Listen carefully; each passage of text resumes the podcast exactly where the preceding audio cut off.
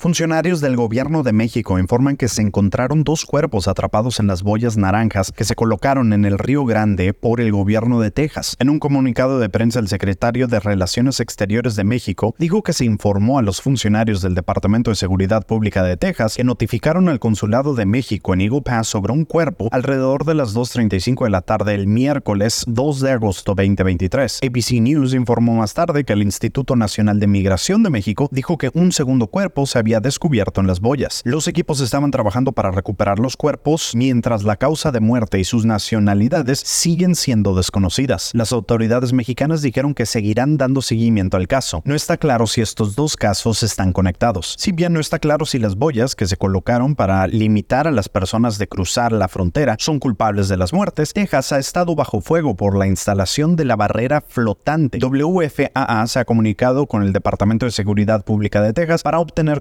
comentarios pero aún no ha recibido respuesta. Este fue el reporte con información de ABC News. Yo soy Eduardo Luis y gracias por tu tiempo.